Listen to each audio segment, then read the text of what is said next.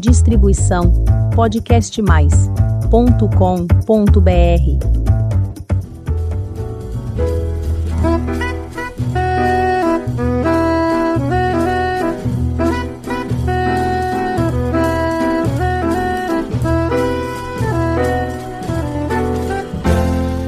Olá, eu sou a Elizabeth Junqueira do canal Avosidade.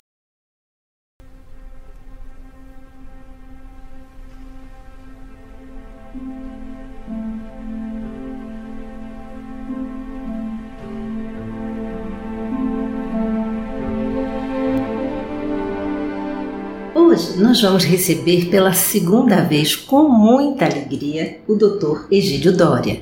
Ele fez companhia a você, ouvinte, no episódio 94, O Século da Longevidade. E hoje o Dr. Egídio vai trazer coisas muito interessantes sobre essa jornada que está em constante modificação.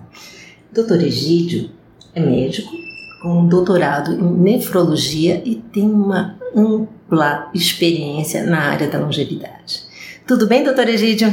Tudo bom, Elizabeth? Olá a todas e a todos. É um prazer estar novamente com vocês no canal Avosidade. Doutor Egídio, essa longevidade que a gente tanto aprende aqui com você, é, ela tem trazido coisas muito diferentes, boas e outras difíceis de lidar. E o tema do nosso episódio de hoje é solidão. Explique, favor, para o nosso ouvinte, o que, que significa solidão, porque às vezes a pessoa se perde nesse conceito. Nós temos três grandes diferenças. A primeira em relação ao isolamento social. Solidão é distinta de isolamento social. Elas podem coexistir, mas são dois conceitos diferentes. Isolamento social é o número de vínculos sociais que você tem. Então, se você tem 300 amizades no Facebook, você não é considerado isolado socialmente. Se você tem relações superficiais, você não é considerado isolado socialmente. Já a solidão, ela pressupõe uma qualidade de relação. E uma qualidade de relação mediante as suas expectativas. Ou seja, quando eu estou casado, eu tenho a expectativa de que eu possa contar com aquela pessoa, que eu possa relatar àquela pessoa os meus sentimentos mais profundos, as minhas angústias. E em determinado momento você pode estar num relacionamento, num casamento, em que aquela pessoa ela não corresponde essas suas expectativas. E independentemente de você morar na mesma casa, você se sente solitário. Um outro conceito diferente é o da solitude, que é aquele momento que você vai em busca desse isolamento, desse momento para você, porque você quer se entender, você quer produzir algo, você quer transformar aquele momento em que você está sozinho em algo produtivo. Então, quando a gente fala de solidão, a gente fala no contexto negativo. Quando a gente fala em solitude, a gente fala no contexto positivo. E quando a gente fala de isolamento social, do número de vínculos que você tem, virtuais ou não, mas que não prioriza a qualidade e suas expectativas em relação àquelas relações. E isso passa com toda a gente, não necessariamente com os longevos, não é isso? Porque se atribui aos longevos essa tristeza de estar só, não é isso? Isso. Existem alguns fatores que são fatores predisponentes a esse sentimento de solidão, como é o caso da viuvez, o lar vazio, que é o síndrome do ninho vazio, quando os filhos abandonam o lar, o fato da aposentadoria, ou seja, os diversos lutos e perdas que você vai acontecendo ao longo da sua vida e que são mais comuns no processo da velhice. Mas hoje em dia se sabe que a solidão ela permeia todo o nosso curso de vida. E ela é sobretudo mais importante em duas grandes fases. Na velhice, por todos os fatores que eu já falei, mas também dos indivíduos que são adolescentes e estão entrando na adultidade.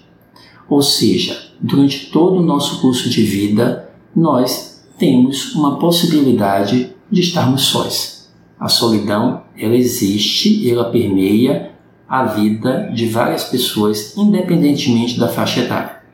No caso nosso agora, pós-pandemia, que ainda não estamos curados dos males que ela nos trouxe, embora é, pensamos que sim, é, no caso do, dos idosos, tem o isolamento social e o medo de novo contágio. Uhum. E, e no caso dos jovens, o home office seria também uma, uma fator é, de distanciamento do convívio social? Sim.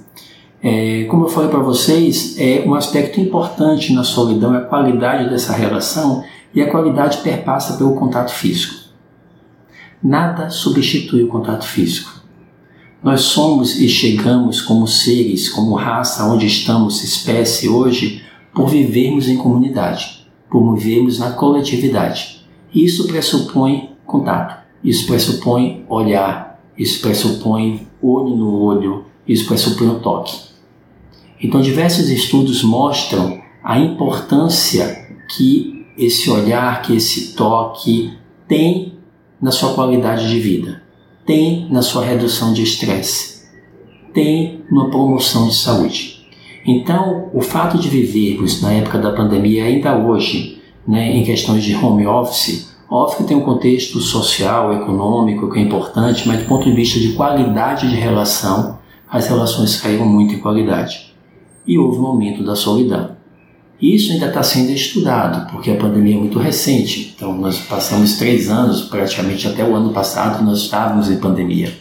Então, o impacto disso nas relações humanas e na qualidade dessas relações vai sair nos próximos anos. Mas, obviamente, a gente sempre percebe nas nossas próprias relações que essa qualidade piorou. E como nós estávamos necessitados do novamente ter contato um com o outro contato presencial, contato físico. Porque assim que começou a coisa diminuir, nós já vimos as pessoas nas ruas, as pessoas em festas, as pessoas em restaurantes, porque isso faz parte da vida. Quer dizer que o contato social, o contato presencial, ele é tão importante mesmo que você brigue com a pessoa? Mesmo que você brigue com a pessoa. Porque habitualmente quando você briga com a pessoa é porque você tem alguma expectativa em relação àquela relação. Né? Ou seja, uma expectativa quanto àquela relação. Se aquela pessoa é tão sem importância para você, habitualmente você não perde seu tempo brigando ou valorizando qualquer coisa que aquela pessoa tenha feito com você ou você tenha sentido em relação àquela pessoa. Então, somente o fato de você brigar já mostra que existe uma certa expectativa que você tinha em relação àquela pessoa, o comportamento daquela pessoa que não foi, obviamente, de acordo, e aí você partiu para o embate. Mas mesmo embate é importante. Nossa vida a gente não vive somente de amor, carinho. A gente vive de discussão, de briga, de decepções, mas isso faz parte de qualquer relação. E aqui para os longevos, mesmo com a família, mesmo com os amigos, como é que faz para sair? A palavra talvez seja inadequada, a expressão da zona de conforto, porque ficar às vezes em casa e fazer tudo a hora que quer, do jeito que quer, pode parecer confortável, mas é perigoso, não é isso? É perigoso, porque, como eu falei anteriormente, um dos grandes capitais que nós temos no nosso envelhecimento saudável é o capital social. Você pode, obviamente, em determinado momento que você está só, você ter algumas das suas expectativas, das suas necessidades cumpridas. Mas viver só por muito tempo não é saudável. Uma pessoa ela não consegue suprir todas as suas necessidades sozinha. Ela precisa do outro. Como assim? É, é, mesmo que a pessoa seja autônoma e, e, e como, como, como ficaria isso mais bem? Mesmo que a pessoa seja autônoma, uhum. né? É, se existem alguns preceitos, algumas, algumas regras, alguns conselhos que existem em todas as pessoas que conseguiram viver longos anos ou em comunidades que as pessoas vivem por mais tempo, como cada das das Blue Zones, que são as nove regiões do mundo, se você pegar, existe semelhança entre todas elas. E um desses fatores que são similares, desses fatores que são similares é a questão de você ter uma rede de suporte, uma rede social, uma rede de amigos. Né? É a questão de você sentir que em determinado momento, mesmo que hoje eu não queira entrar em contato, mas se eu precisar amanhã, eu posso ligar para esse amigo e essa pessoa vir me dar um apoio. Ou se eu estiver triste, eu posso ligar e aquela pessoa pode ser minha confidente. Ou se eu tiver uma dúvida em relação a um trabalho, em relação a qualquer outro aspecto, eu posso ligar e aquela pessoa pode me aconselhar. Essa sensação de apoio é fundamental. Ou mesmo se você estiver alegre e Ou mesmo se compartilhar essa alegria. A sua alegria. Então, compartilhar momentos é muito melhor do que viver aqueles momentos sozinhos. Quando você compartilha, você ganha mais do que quem está recebendo aquilo que você está dando. Isso é mostrado na questão do trabalho voluntário.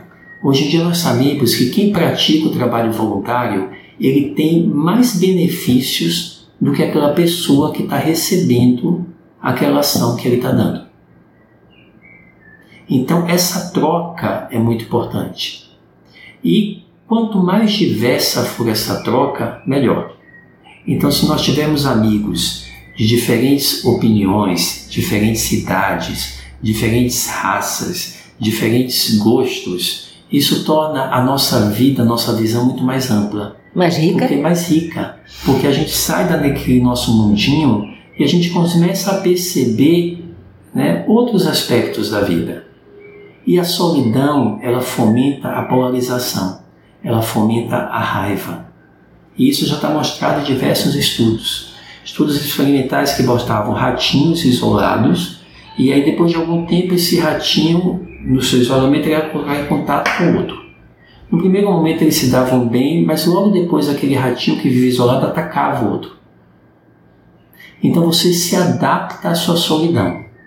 Mas não é uma adaptação positiva. É uma adaptação que vem associada a uma intolerância, a uma angústia, a um sentimento de raiva, a um sentimento de pouca empatia, de pouca solidariedade. E se a gente coloca nisso a tecnologia, porque a gente vê que é, a tecnologia é uma coisa muito boa, fantástica, é um ganho dos nossos tempos, mas como tudo, se usada indevidamente, ela, ela não faz bem. E como é que é esse processo dos longevos, dos idosos com a tecnologia? Que todo mundo diz que os idosos não têm habilidade com a tecnologia, a gente vê todo mundo agarradinho no celular é, trocando coisas que às vezes não são corretas nos grupos de WhatsApp, uhum. fazendo outras coisas. Como é que essa tecnologia pode ser usada bem e não não, não para deixá-lo mais, mais nervoso. Por exemplo, uma doença, uhum. é, uma, uma, notícia falsa, uma fake news de uma doença, vai deixar todo mundo apavorado. A gente viu muito isso na pandemia, né? Isso. Aí você falou uma questão correta. É, acho que a palavra que vai nortear os efeitos positivos e negativos do uso da tecnologia é moderação. Então, nós vimos durante a pandemia o quão importante foi a tecnologia. A tecnologia nos manteve em contato com os nossos amigos à distância, com as nossas famílias, nos manteve em contato com o nosso corpo de saúde, com nossos médicos, que conseguiam trazer e nos avaliar via uma teleconsulta, telemonitoramento das nossas doenças, então, tudo isso foi trazido pela tecnologia. E nós vimos durante a pandemia o quão rapidamente as pessoas mais velhas se adaptaram a essa tecnologia. Então, essa imagem de que o mais velho é incompatível com tecnologias e com mudanças é um estereótipo, isso é idadismo. Isso é um preconceito que nós temos porque nós interiorizamos aquela imagem e aquele conceito de que velhice é incompatível com tecnologia. E com muitas outras coisas, e né? com muitas outras coisas. Se usada com moderação, a tecnologia nos ajuda muito. Né? Eu posso ver a pessoa que eu quero ver, apesar de não estar pessoalmente, né? conversar com ela, porque naquele momento eu não tenho a possibilidade de estar fisicamente com ela. Naquele momento eu não tenho a possibilidade de estar fisicamente com ela. Mas a partir do momento que eu começo a priorizar o meu contato virtual em relação ao meu contato presencial, aí está o problema. E nós vimos ao longo dos últimos anos que o uso da tecnologia, das mídias sociais, ele tem aumentado progressivamente. Hoje, em média, uma pessoa passa cerca de 3 horas nas mídias sociais. Isso equivale a mais ou menos 1.200 horas por ano. E uma boa parte das pessoas prefere mandar mensagens de texto e quanto mais breve a mensagem de texto, melhor, do que conversar ou telefonar para outra pessoa. Mesmo nos aniversários, nos aniversários. nas datas. Então é típica a imagem de uma família reunida num jantar, no almoço e todos olhando o celular. Ninguém conversa com ninguém. Aí está o problema. Então, à medida que a gente começa a preferir uma relação virtual, a gente começa a preferir o avatar que nós criamos de nós mesmos naquela mídia social do que o meu eu verdadeiro ou do contato presencial com aquela pessoa, aí está o problema da, do uso indevido da tecnologia. E isso vai nos tornar cada vez mais solitários e cada vez mais infelizes. Solitários e infelizes, isso é muito, é muito importante. Existem grupos de pessoas que são mais vulneráveis uh, ou mais, uh, vamos dizer assim, propensos a esse tipo de, de uh, comportamento solitário. E como é que a gente pode fazer aqui para apoiá-los, para justamente na, é, no decorrer aqui da nossa conversa, para tirá-los dessa, dessa condição? Existe. Quando você está no estágio de uma depressão, você é mais vulnerável. Quando você se aposenta, você fica mais vulnerável quando você está saindo de um emprego, entrando outro, mudando de cidade, ou quando você perde um ente querido, ou quando você mora numa zona rural, que você tem pouco contato com outras pessoas, com pessoas que têm uma dificuldade de locomoção, de acesso, de mobilidade. Tudo isso faz com que você se torne mais vulnerável à solidão. O que você pode fazer? Existem medidas pessoais individuais medidas da comunidade, da família e medidas institucionais. Do ponto de vista pessoal, você pode, obviamente, no momento em que você sai, em que você olha para uma pessoa, em que você faz uma ligação, em que em determinado momento você resolva priorizar aquele seu amigo, visitar aquele seu amigo, ou resolva ouvir aquela pessoa que está conversando com você e dar atenção àquela pessoa que está conversando com você, você está agindo positivamente no combate dessa solidão e na prevenção dessa solidão. Do ponto de vista comunitário e familiar, existem diversos pontos no seu bairro, nas suas comunidades ou dentro da sua família em que você resolve fazer, por exemplo, um café da família toda semana para reunir as pessoas.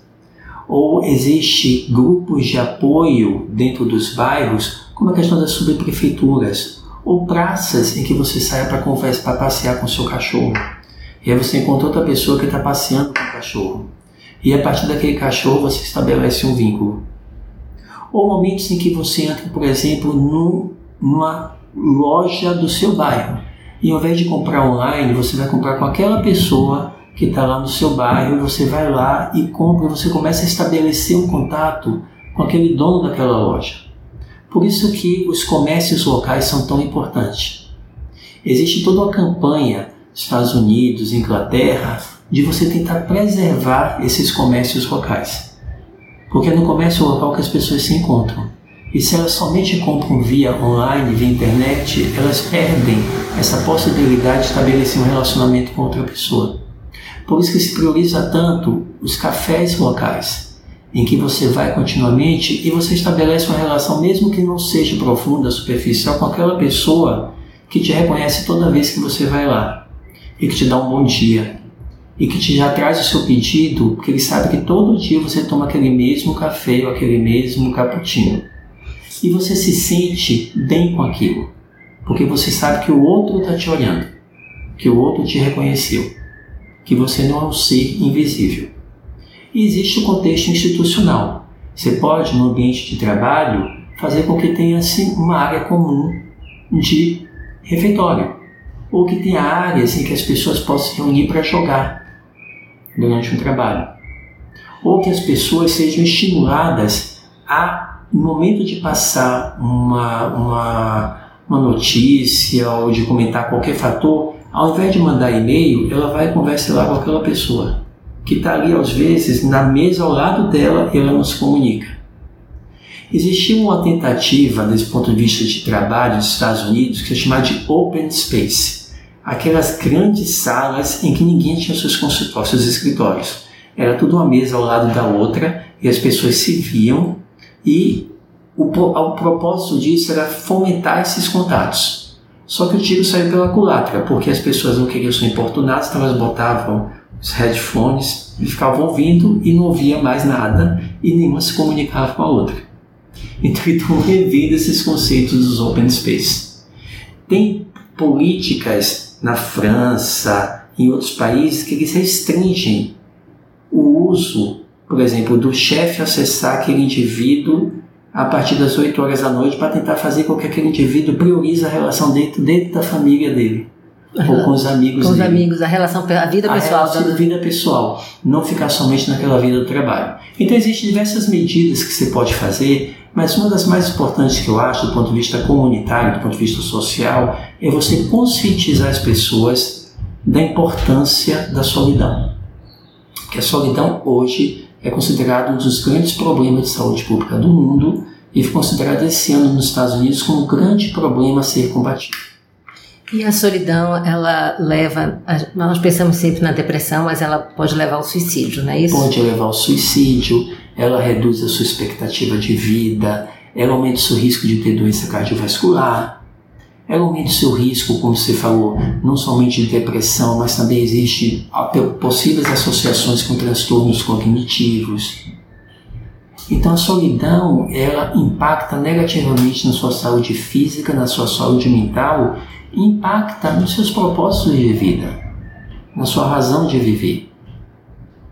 E a pessoa que está do seu lado, por exemplo, mesmo que você não conheça nessas comunidades, ela pode ter uma ideia ou, uma solução para uma coisa, uma questão que você está vivendo que você não teve chance de pensar, Isso. é isso? E não necessariamente é como você falou, uma pessoa que seja muito conhecida de você.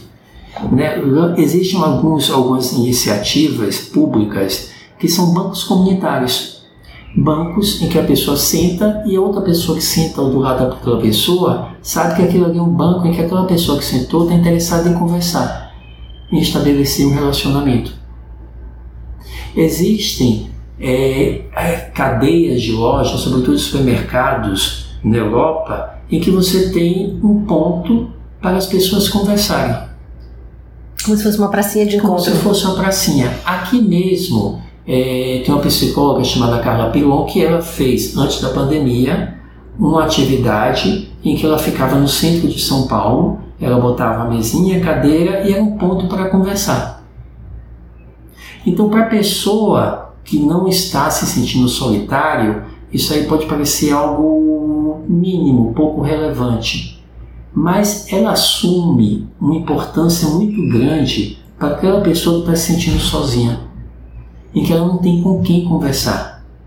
E aí ela olha aquele banco comunitário, ela olha aquela cadeira com aquela mesinha, e ela sabe que tem ali uma pessoa que vai ouvi-la, que vai olhar para ela. E ao longo dos anos, o que os estudos mostram é que nós começamos a ter um passo muito acelerado na nossa vida. Então nós começamos a andar mais rápido. E nesse andar mais rápido, nós começamos a perceber menos o outro. Então hoje é muito comum você andar na rua, você anda tão rapidamente que você não olha na face das outras pessoas. Você não troca. Então aquelas pessoas se sentem completamente invisíveis. É muito comum você morar hoje em dia num prédio com 100 pessoas em que você não conhece ninguém do seu prédio. E você mora nesse prédio há 5, 10 anos. Então aquela imagem que você tinha de a pessoa nova se mudando, aí o morador antigo indo lá levando um, um, um bolo ou Docinho. um um docinho para dar boas-vindas, hoje em dia está se tornando cada vez mais raro. Agora, pegando um pouquinho assim da sua fala, é, mesmo que a pessoa não se sinta solitário, como é que a gente prega essa peça com, com nós mesmos? Às vezes nós estamos é, sendo solitários e achando que não estamos sendo solitários e aí incorrendo no erro da solidão. Eu acho que o mais importante, como eu te falei, é, existem momentos em que você quer ficar sozinho, porque você quer produzir algo, mas a partir do momento em que você percebe que você está priorizando sempre se estar sozinho em relação a você estabelecer contatos ou nutrir as suas amizades, aí está virando problema. Então toda vez que a gente vê somente num estado de priorização dessa nossa solidão, que, como eu falei, na questão da solitude pontual, ela pode ser benéfica, mas cronicamente ela pode ter impactos ruins, ela pode ter impactos negativos. Então você tem que se conhecer, você tem que estabelecer uma crítica, porque viver às vezes em conjunto não é fácil. Né? Você tem que, às vezes, abdicar do que você acha que é o mais importante para você. O mais confortável, e, né? O mais confortável em prol daquela relação, em prol daquela outra pessoa. É sempre um sistema de trocas, né? Então, às vezes é muito fácil, como você falou, a gente ficar na nossa zona de conforto. Ah, eu vou ficar na minha casa porque aí eu vou fazer o que eu quero, vou assistir o que eu quero, vou comer o que eu quero. Mas isso, ao longo do tempo, começa a trazer uma série de consequências negativas. É muito, são muito poucas as pessoas que conseguem viver muito bem e conseguem viver de uma forma plena sem ter contato com outras. E como falei, a vida fica muito mais pobre. Bem, a gente aqui agora bem tristinho, mas alegre também, vai dando, é, fazendo aqui a, o nosso encerramento do episódio e pedindo para o doutor Egídio deixar aqui a mensagem dele, uma palavra de esperança afinal de contas ganhamos a vida para aproveitar, não é isso, doutor Egídio? Isso, um grande presente, né? Todos nós queremos viver mais, mas queremos ter também mais vida em nossos anos. E ter mais vidas em nossos anos significa termos amigos, é, nos relacionarmos bem com nossas famílias. Brigas acontecerão, mas os ganhos sempre serão muito maiores. Nunca viva só. Viver conjuntamente é muito melhor. Mais uma vez, muito obrigada. É, e nós vamos aqui é, fazendo convite para você que visite o canal Avosidade e conheça episódios tão bons quanto esse que acabamos de fazer. Toda quinta-feira tem um episódio novo às 16 horas. Muito obrigada pela sua companhia e até o próximo episódio.